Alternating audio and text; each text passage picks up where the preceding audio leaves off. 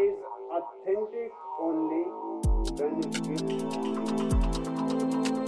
love is universal. Love is true only when it does not interfere in the private Нил Гейман. Жар птица.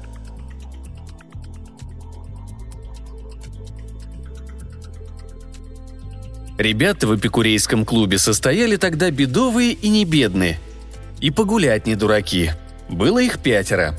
Агастес два Маккой, человек-гора, габаритами с евший за четверых, пивший за пятерых. Прадед его основал эпикурейский клуб на деньги от Тантины, в который постарался забрать все, традиционным способом. Профессор Мандалой, нервный коротышка, серый как призрак. Может, он и был призрак, в мире случались вещи и постраннее – который пил только воду и ел кукольные порции с тарелок не больше блюдечка. Впрочем, гурман не обязательно обжора, а мандалой постигал самую суть всякого блюда, что перед ним ставили. Вирджиния Бут, ресторанный критик, некогда писанная красавица, которая ныне превратилась в роскошную величественную развалину и своей разваленностью упивалась. Джеки Ньюхаус, потомок, сомнительным манером, великого любовника, гурмана, скрипача и дуэлянта Джакомо Казановы – как и его знаменитый родственник, Джеки Ньюхаус разбил немало сердец и отведал немало деликатесов. И, наконец, Зебедия Т. Кроукрастл, единственный эпикуреец-банкрот. Он вваливался на собрание клуба с бутылкой дешевого пойла в бумажном пакете, небритый, без шляпы и без пальто, а зачастую не то чтобы даже в рубашке, но ел с аппетитом, которого хватило бы с лихвой на всех.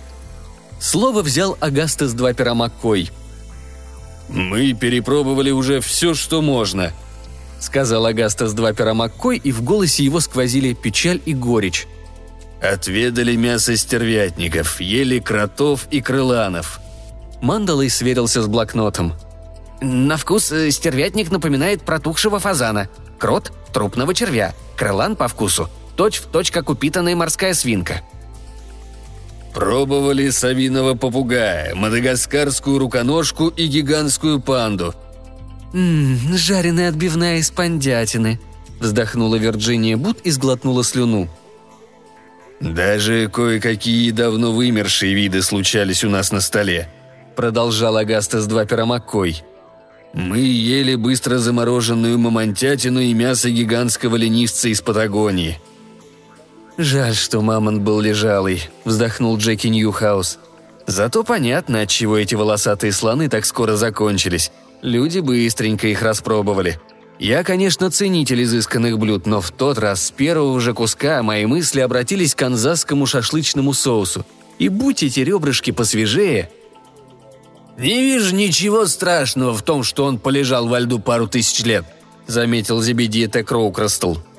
Он оскалился, обнажив кривые, но все же острые и крепкие зубы. «Но если всерьез говорить о вкусном, правильный выбор – мастодон, без вариантов. За мамонтов люди брались, когда не могли достать мастодонта». «Мы ели кальмаров, гигантских кальмаров, необозримых кальмаров», – говорил Агастас два пера Маккой. «Мы ели леммингов и тасманских тигров», мы ели шалашников, овсянок и павлинов. Мы ели рыбу дельфина, которая не то же, что млекопитающий дельфин. Гигантскую морскую черепаху и суматранского носорога. Мы ели все, что можно съесть. «Глупости. Еще сотен блюд мы не пробовали», — заявил профессор Мандалой. «Даже тысячи. Ну, вспомнить хотя бы, сколько тысяч видов жуков мы пока обходили вниманием». «Ой, Мэнди», — вздохнула Вирджиния Бут — Ответов одного жука считай, что знаешь вкус всех. А мы перепробовали сотни видов. И только навозники хоть чем-то порадовали». «Нет», — возразил Джеки Ньюхаус. «Там все дело в навозных катышках. Сами жуки были совершенно невыдающиеся. И все же я с тобой согласен. Мы покорили вершины гастрономии и промерили бездны дегустации. Мы стали космонавтами, исследователями вселенных наслаждения и миров вкуса, которые другим и не снились. «Так-так-так», — сказал Агастас два пера Маккой. «Вот уже более полутора веков раз в месяц происходит заседание клуба. Так было при моем отце, моем деде и моем прадеде. Но теперь, боюсь, мы вынуждены прервать традицию, ибо не осталось ничего, что мы или наши предшественники не употребили бы в пищу. «Жаль, что меня тут не было в двадцатые», – посетовала Вирджиния Бут, «когда в меню разрешили включить человечину». «Только после электрического стула», – напомнил Зебедия Т. Кроукурастл. Продукт уже был наполовину зажарен, сплошь обуглился и хрустел. После этого среди нас не осталось любителей длинной свиньи. Был один, обладавший природной склонностью, но он все равно не задержался надолго. «Ой, Корости, зачем делать вид, будто ты сам при этом присутствовал?» – зевнула Вирджиния Бут. «Ты еще не настолько стар, любому же ясно. Тебе не даже больше шестидесяти, даже учитывая неспокойное время и жизнь на улице». «Да, времечко выдалось еще то», – согласился Зебедия Т. Кроуграстл. «Впрочем, не обольщайся. Так или иначе, осталось куча всего, что мы еще не ели». «Э, «Назови хоть что-нибудь», – сказал Мандалой, нацелив острие карандаша на блокнот. «Ну, есть такая жартаунская жар-птица», — сказал Зебедия Т. Кроукрастл и обнажил в ухмылке свои кривые, но острые зубы. «Никогда такой не слышал», — заметил Джеки Ньюхаус. «Ты ее выдумал». «А, я вот слышал», — сказал профессор Мандалой. «Правда, в другом контексте. Кроме того, она мифическая». «Единороги тоже мифические», — напомнила Вирджиния Бут. Но, боже, запеченный бок единорога в тартаре был весьма недурен. Слегка отдавал конины и немного козлятины, но каперсы и сырые перепелиные яйца сильно поправили дело. «В старых записях эпикурейского клуба вроде упоминалась жар-птица», — сказал Агастес два пера Маккой. «Но что конкретно, я уже не помню». «А там не говорилось, какой у нее вкус?» — спросила Вирджиния. «Кажется, нет», – нахмурился Агастас. «Надо будет покопаться в аналах». «Не надо», – сказал Зебедета Кроукрастл. «Это было в обгоревших томах. Все равно ничего не разберешь». Агастас два пера Маккой почесал голову. У него действительно имелись два пера, воткнутых в узел тронутых сединой волос на затылке. Некогда перья были золотыми, но теперь походили на пучки желтого мочала. Перья достались ему еще в детстве. «Жуки!» – встрепенулся профессор Мандалой. «Я как-то посчитал, что если человек, и я, к примеру, будет пробовать по шесть видов насекомых ежедневно, то на исследование всех известных науке жуков уйдет 20 лет. А за эти 20 лет новых видов открывают еще на 5 лет дегустации. Эти 5 лет добавят еще два с половиной года занятости и так далее, и так далее. Парадокс неисчерпаемости. Я назвал его «жуком Мандалая», Правда, необходимо, чтобы человеку нравилось ей жуков», — прибавил он. «Иначе процесс будет очень неприятным». «Не вижу ничего страшного в том, чтобы есть жуков, если это правильные жуки», — ответил Зебедия Т. Кроукрастл. «Я вот в последнее время запал на огневок. Видимо, есть в них какие-то витамины, которых мне не хватает». «К жукам скорее относятся светляки, нежели огневки», — заметил Мандалой. «Но и тех, и других при всем желании не отнесешь к съедобным». «Они, может быть, и не слишком съедобны», — возразил Кроукрастл. «Зато хороши как закуска, которая готовит тебя к настоящей еде. Пожарю-ка себе огневок с гаванским перчиком. Ням». Вирджиния Бут была исключительно практичной женщиной. «Допустим, мы захотим попробовать эту жартаунскую жар-птицу. Где она водится?» Зебедия Т. Кроукрастл поскреб недельную щетину, оккупировавшую его подбородок, Длиннее она не становилась, у недельной щетины нет такого обыкновения. «Я бы, например», — сказал он, — «в июльский полдень направился в Жартаун, нашел бы уютное местечко, скажем, кофейню Мустафы Строхайма, и ждал бы жар-птицу. Затем поймал бы ее традиционным способом и традиционным же способом приготовил». «А как ее ловят, по традиции?» – спросил Джеки Ньюхаус. «Так же, как твой знаменитый предок ловил перепелов и глухарей», — ответил Кроукрастл. «В мемуарах Казановы вообще не говорится о ловле перепелов», — сказал Джеки Ньюхаус. «Твой предок был занятым человеком», — объяснил Кроукрастл. «Не мог же он записывать все подряд. Но перепелов Казанова браконьерил неплохо». «Кукурузные зерна и сушеная черника, пропитанная виски», — сказал Агастас два пера Маккой. Мой папаша всегда делал так». «И Казанова тоже», – кивнул Кроукрастл. «Только мешал ячмень с изюмом, вымоченным в коньяке. Он сам меня научил». Джеки Ньюхаус пропустил мимо ушей это заявление. Почти все заявления Зебедии Т. Кроукрастла запросто пропускались мимо ушей. Впрочем, Джеки Ньюхаус все же спросил. «А где кофейня Мустафы Строхайма в Жартауне?» «Там же, где и всегда», Третья улочка от старого рынка в квартале Жартаун, не доходя до старой сточной канавы, которая некогда была рыком, но если выйдешь к ковровой лавке одноглазого Хаяма, значит, ты пропустил нужный поворот. Начал Кроукрастл. Судя по вашему недовольству, вы ожидали не столь подробного и конкретного описания. Я понял. Кофейня в Жартауне, Жартаун в Каире, Каир в Египте и был там всегда. Ну или почти всегда. «А кто оплатит поездку в Египет?» – спросил Агастас Двапера Маккой. «И кто туда поедет? Хотя, стоп, я уже знаю ответ, и он мне очень не нравится».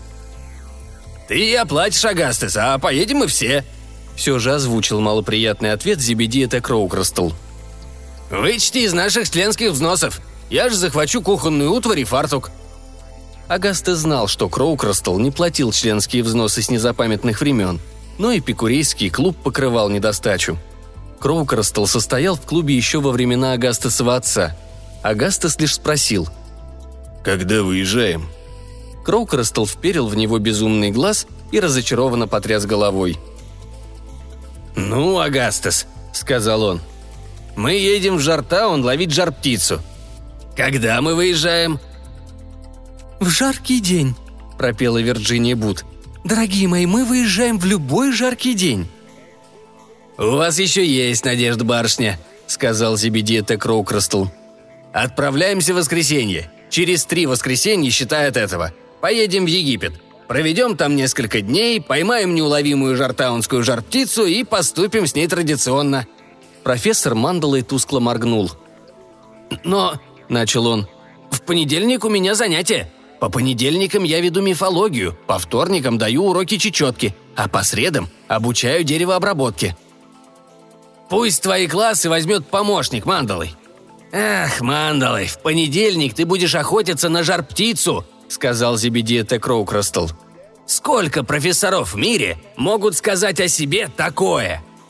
Следующие три недели все члены клуба один за другим навестили Кроукрастла, чтобы обсудить предстоящее путешествие и поделиться дурными предчувствиями.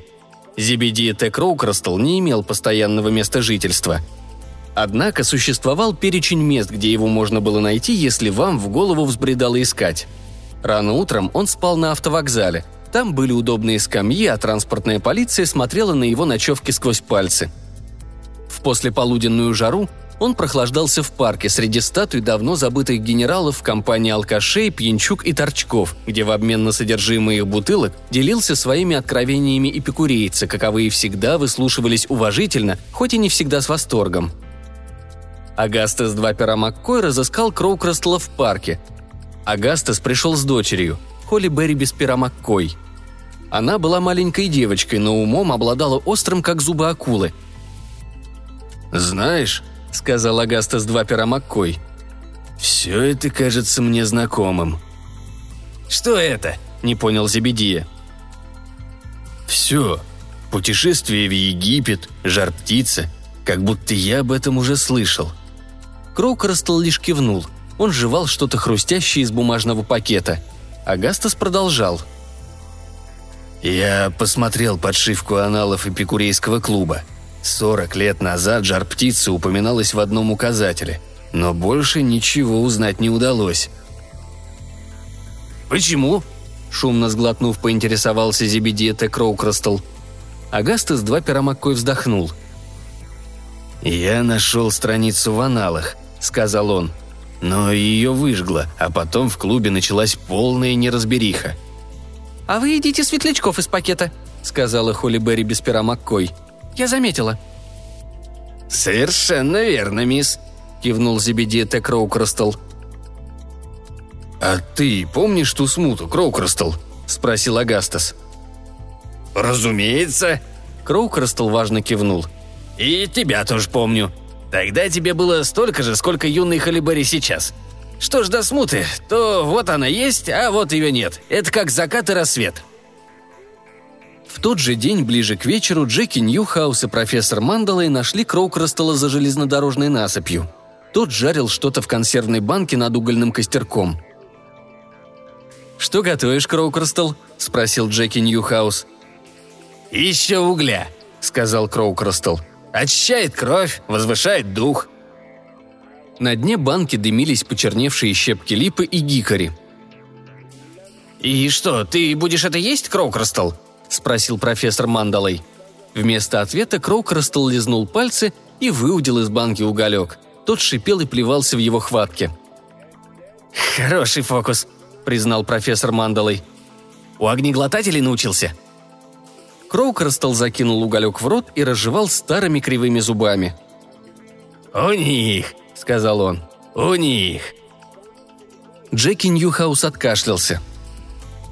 «Я хотел бы признаться», — сказал он, — что у нас с профессором Мандалоем весьма дурные предчувствия касательно предстоящего путешествия. Кроукрастл дожевал уголь. «Слегка остыло», — сказал он. Вынув из костра ветку, он откусил ее огненно-оранжевый кончик. «Так-то лучше».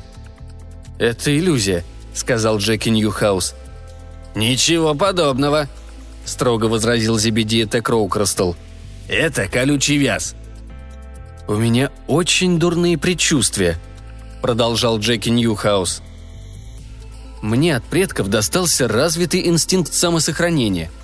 Тот самый, что заставлял их трястись на крыше или прятаться под водой в каком-то шаге от служителей закона и благородных господ, у которых имелись оружие и причины для недовольства. И этот инстинкт твердит, что мне лучше не ехать в Жартаун». «Я преподаватель», — сказал профессор Мандалой а посему лишен столь развитых чувств, какие присущи людям, коим не выпадало проставлять оценки в контрольных, да благословят их небеса даже не читая. И все же я нахожу нашу затею чрезвычайно подозрительной. Если жар-птица так вкусна, почему я о ней раньше не слышал?» «Да слышал, старина, слышал», — сказал Зебедия Т. Кроукрастл. «К тому же я великолепно разбираюсь в географической науке. От Талсы, штат Оклахома, до Тимбухту — продолжал профессор.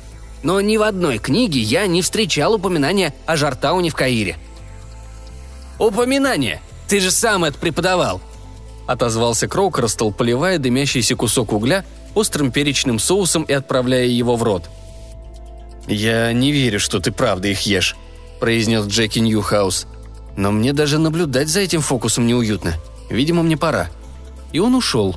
Профессор Мандала и ушел вместе с ним – Человек этот был так сер и призрачен, что его присутствие всегда находилось под большим вопросом. В предрассветный час Вирджиния Бут споткнулась о Зебедию Т. Кроукрастала, отдыхавшего под дверью. Она возвращалась из ресторана, о котором надо было написать отзыв. Вышла из такси, споткнулась о Кроукрастала и растянулась. Приземлилась поблизости. «Ух ты!» — сказала она. «Ничего себе полет, а?» «Именно так, Вирджиния», — согласился Зебедия Т. Кроукрастл. У тебя часом не найдется спичек?» «Спичек? Да, где-то были». Она принялась рыться в сумочке, очень большой и очень коричневой. «Вот, нашла». Зебедия Т. Кроукростел извлек бутылочку пурпурного метанола и перелил его в пластиковую чашку. «Метиловый?» – удивилась Вирджиния Бут. «Зебби, я как-то не думала, что ты любитель метилового спирта». «А я и не», – сказал Кроукростел. «Паршивая штука», Гноит кишки и убивает вкусовые сосочки. Но в это время суток проблематично найти другую горючую жидкость. Он зажег спичку и поднес ее к жидкости, по которой тут же побежало дерганное пламя. Потом съел спичку, сполоснул горло горящим спиртом и изрыгнул слоп пламени, испепелив газету, случайно попавшую в сектор обстрела. «Красти», — сказала Вирджиния Бут, — «так и убиться недолго». Зебедия Т. Кроукрастл ухмыльнулся — «Я ведь не пью его», — сказал он. «Только булькаю и выплевываю». «Играешь с огнем». «Только так я понимаю, что еще жив», — сказал Зебедия Т. Кроукрастл. «О, Зеб, я волнуюсь. Я так волнуюсь. Как думаешь, какой вкус у жар-птицы?» «Богаче перепела, сочнее индейки, жирнее устрицы, тоньше утки», — сказал Зебедия Т. Кроукрастл. Попробовав раз, не забудешь». «Мы едем в Египет», — сказала она. «Я никогда не была в Египте». И добавила. «А где ты будешь спать?» Он поперхнулся, и легкий кашель сотряс его ветхое тело. «Староват я стал ночевать в подъездах и по канавам», — сказал он. «Но у меня есть гордость». «Ну», — сказала она, — «можешь спать у меня на диване». «Не то чтобы я не был тебе благодарен за предложение», — ответил он. «Но на вокзале у меня есть именная скамья». Он оттолкнулся от стены и величественно уковылял прочь. На автовокзале у него действительно была именная скамья. Он пожертвовал ее вокзалу давным-давно, когда был на коне, и на латунной табличке, прикрепленной к спинке, было выгравировано его имя. Зебедия Тек Роукрастл не всегда был беден. Иногда деньги приваливались, но всякий раз он затруднялся их удержать. Разбогатев, он замечал, что общество не слишком благосклонно смотрит на состоятельных людей, которые обедают в трущобах у железной дороги и икшаются с алкашами в парке – а потому старался растранжирить богатство как можно быстрее. Разумеется, тут и там оставались какие-то крохи, о которых он забывал напрочь, и порой он забывал, что быть богатым неудобно. Вновь отправлялся на поиски удачи и непременно ее находил. Он не брился уже неделю, и в щетине уже проглядывала белоснежная седина. Они отбыли в Египет в воскресенье, эпикурейцы. Их было пятеро, и Холли Берри без пера Маккой махала им ручкой – Аэропорт был маленький, там еще можно было помахать на прощание. «Пока, папа!» – крикнула Халибери без пера Маккой.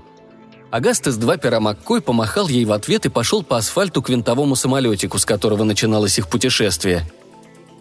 «Я как будто помню», — сказал Агастес два пера Маккой. «Хотя и смутно. Очень похожий день.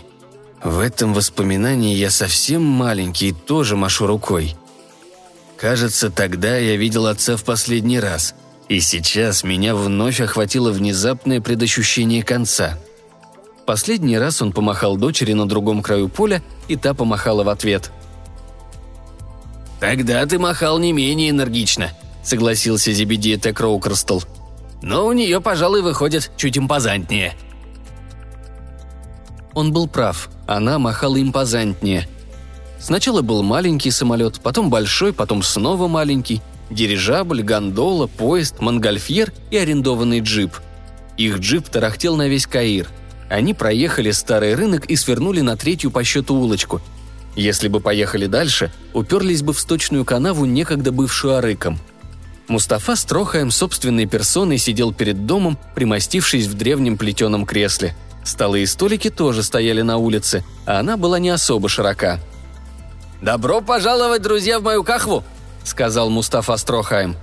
«Кахва — это кафе, кофейня по-египетски. Хотите чаю? Или сыграть в домино?» «Хотим, чтобы нам показали наши комнаты», — сказал Джеки Ньюхаус. «Я не хочу», — заявил Зебедия Т. Кроукрастл. «Буду спать на улице. Тут тепло, и вон то крыльцо вроде удобное». «Мне кофе, если можно», — попросил Агастес два пера Маккой. «Сию минуту», «Вода у вас э, есть?» – поинтересовался профессор Мандалой. «Чей это голос?» – удивился Мустафа Строхайм. «А, это ты, серый человечек? Ошибочка вышла. Я поначалу решил, что ты чья-то тень». «Мне, пожалуй, шайса карбоста», — сказала Вирджиния Бут, имея в виду стакан горячего чая с кусочком сахара на блюдце. «И я бы сыграла в нарды, если кто-нибудь желает со мной сразиться. В Каире не найдется человека, который обыграет меня, если только я вспомню правила». Агастесу два пера Маккою показали его комнату. Профессору Мандалою показали его комнату. Джеки Ньюхаусу показали его комнату. Времени это заняло немного. В конце концов, комната была одна на троих. Вирджинии досталась другая комната в глубине дома, а в третьей жил Мустафа со своей семьей.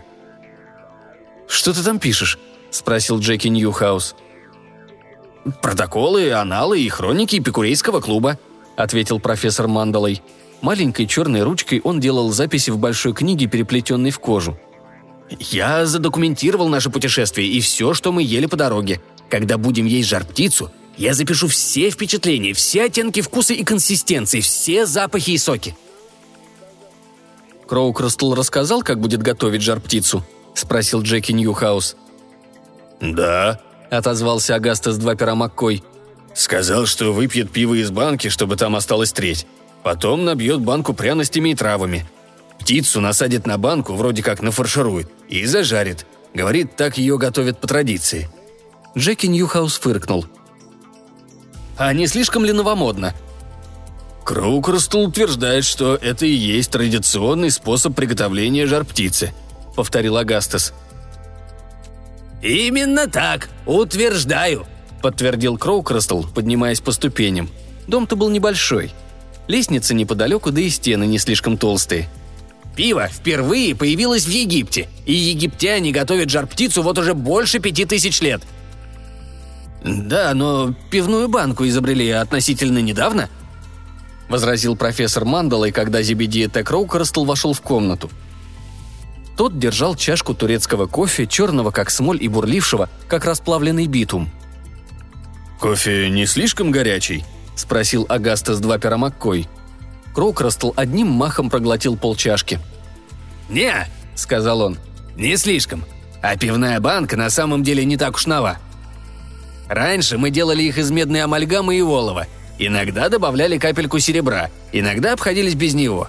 Зависело от кузнеца и от того, что было под рукой. Главное, чтобы температуру держала. Я смотрю, вы не очень-то мне верите.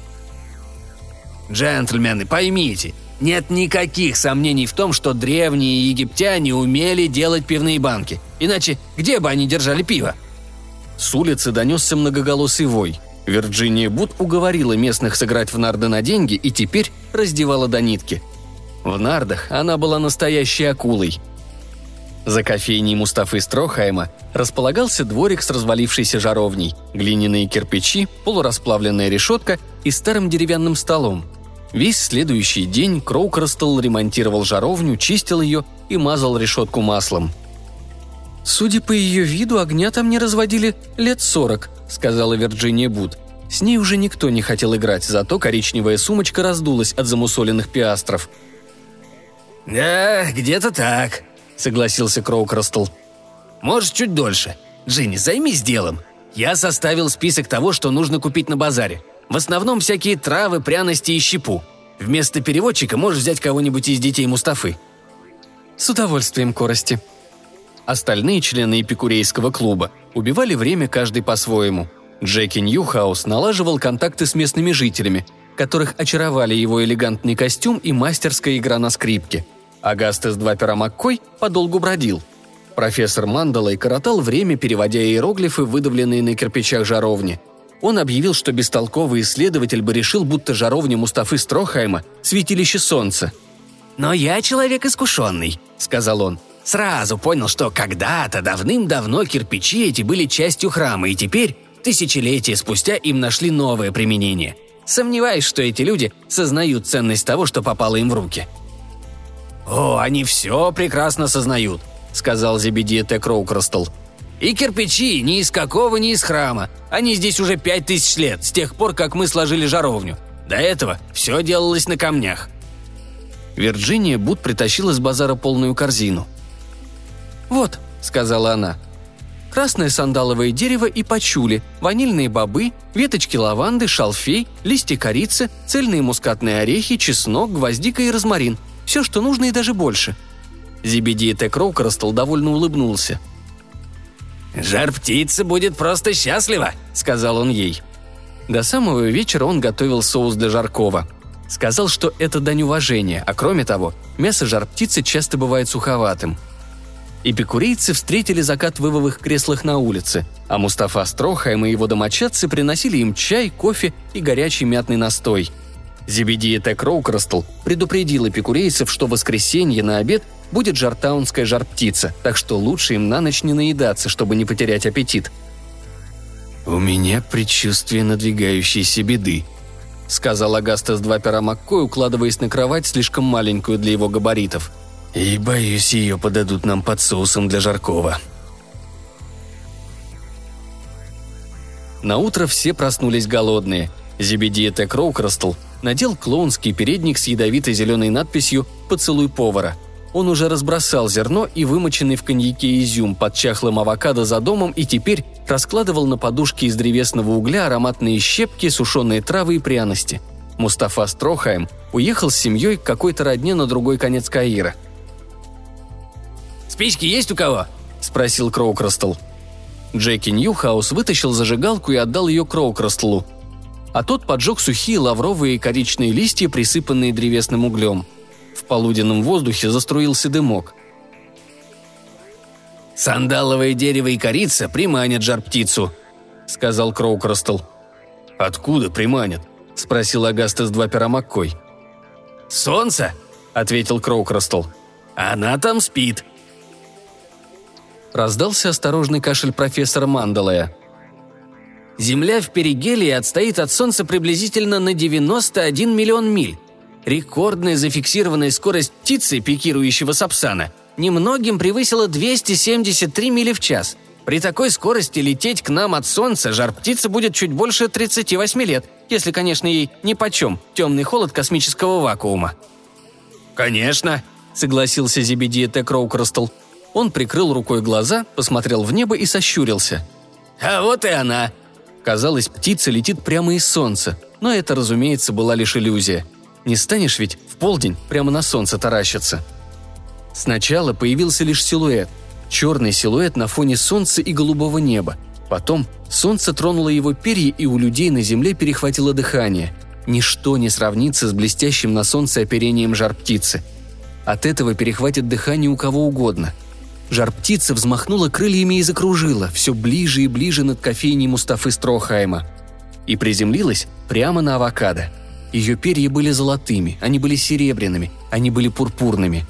Она была крупнее упитанного петуха, меньше индейки, с длинными ногами и шеей цапли, а голова ее напоминала орлиную. «Она прекрасна», – прошептала Вирджиния Бут. «Посмотрите, какой у нее хохолок из двух перьев. Такой симпатичный». «Весьма симпатичный», — согласился профессор Мандалой. «Что-то мне эти перья напоминают», — пробормотал два пера Маккой.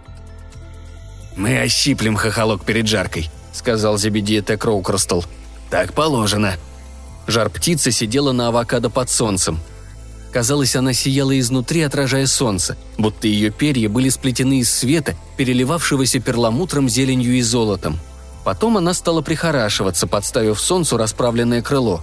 Она ворошила и поправляла перья, пока не пригладила все до единого. Затем наступила очередь второго крыла. Наконец, птица удовлетворенно чирикнула и слетела на землю. Близоруко озираясь, она потрусила по высохшей грязи. «Смотрите!» – воскликнул Джеки Ньюхаус. «Она нашла зерна!»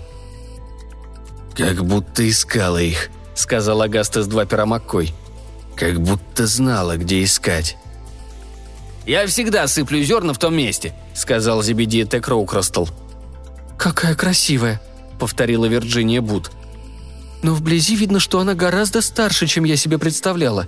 Глаза мутные, ноги заплетаются, но все же какая красивая!» «Птица Бену – красивейшая из всех птиц», – сказал Зебедия Т. Кроукрастл. Вирджиния Бут умела объясниться с египетским официантом, но на этом ее языковые познания заканчивались. «Что за птица Бену?» – спросила она. «Жар-птица по-египетски?» «Птица Бену», – ответил профессор Мандалой. «Ночует на ветках Персеи. На голове у нее два пера. Иногда ее изображают как цаплю, иногда в виде орла. Это не все, но остальное до того невероятно, что нечего и повторять. «Смотрите, она склевала зерно и изюм!» – воскликнул Джеки Ньюхаус. «Теперь ее шатает! Но какое величие даже в опьянении!» Зебедия Т. Кроукрастл подошел к жар-птице, которой огромного усилия воли стоило, топчась туда-сюда в пыли под авокадо, не путаться в собственных ногах. Он встал перед жар-птицей и очень медленно ей поклонился. По-стариковски, натужно и скрипуче, однако же поклонился.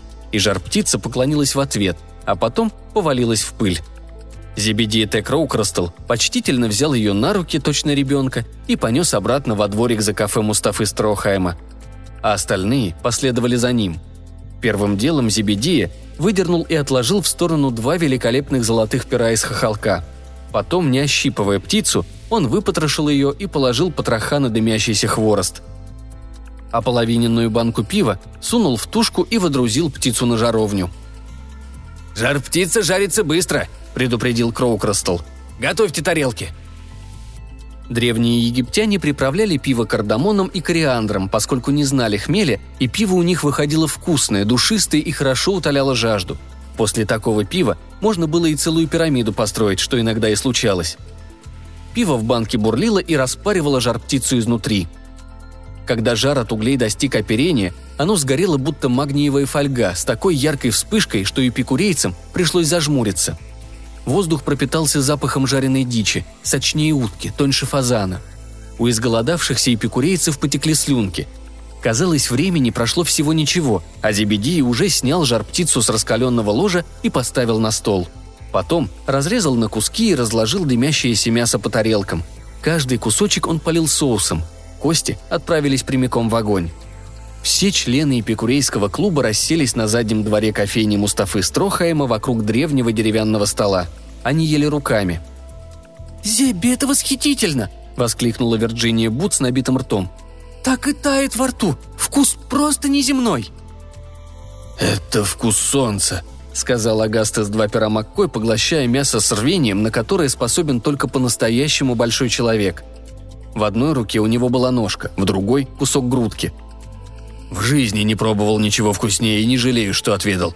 Но все же я буду скучать по дочери». «Волшебно!» – высказался Джеки Ньюхаус. «Это вкус любви и прекрасной музыки. Это вкус истины».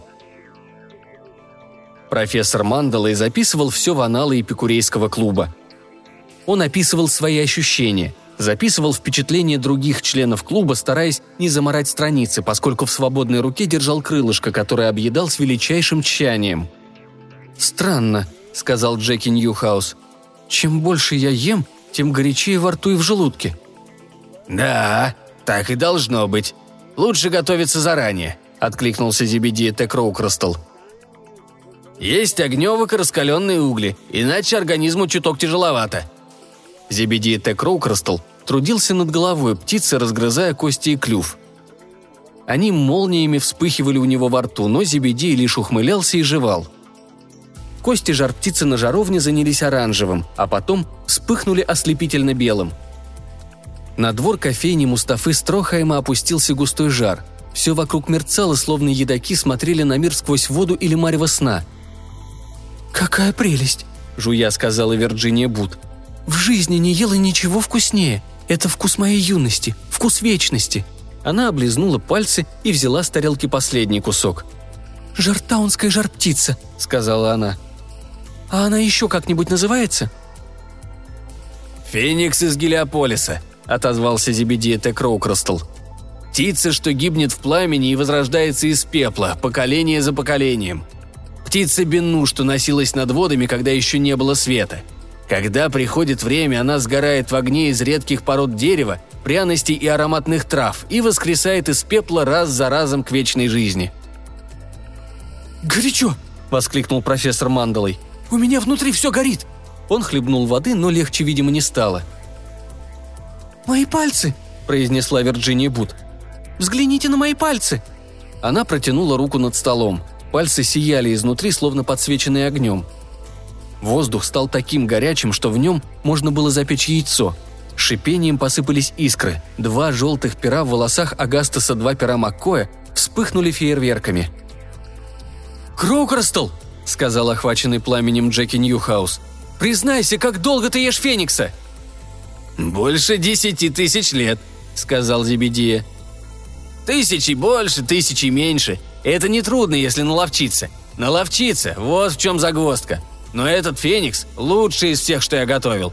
Или, вернее сказать, что сегодня я удачнее всего приготовил этого феникса». «Годы!» – воскликнула Вирджиния Бут. «Они из тебя выгорают!» «Такое бывает», – согласился Зебедия. «Но прежде чем приступить к трапезе, надо привыкнуть к жару, иначе запросто сгоришь». «Почему я этого не помнил?» – спросил Агастас два пера Маккой сквозь обступившее его пламя. Почему я не помнил, как ушел мой отец, а прежде его отец? Как они все уходили в Гелиополис есть Феникса? Почему я вспомнил об этом только сейчас? «Потому что сейчас твои годы сгорают», — сказал профессор Мандалой. Он захлопнул книгу в кожаном переплете, едва вспыхнула страница. Обрез книги обуглился, но все остальное не пострадало. «Когда годы сгорают», — Возвращается похороненная в них память. В дрожи горящего воздуха профессор выглядел намного плотнее и улыбался. Раньше никому не доводилось видеть улыбки профессора Мандалая. «Мы сгорим без остатка?» – спросила раскаленная Вирджиния. «Или выгорим обратно в детство, обратно в духов и ангелов, и начнем все сначала? Хотя это не важно.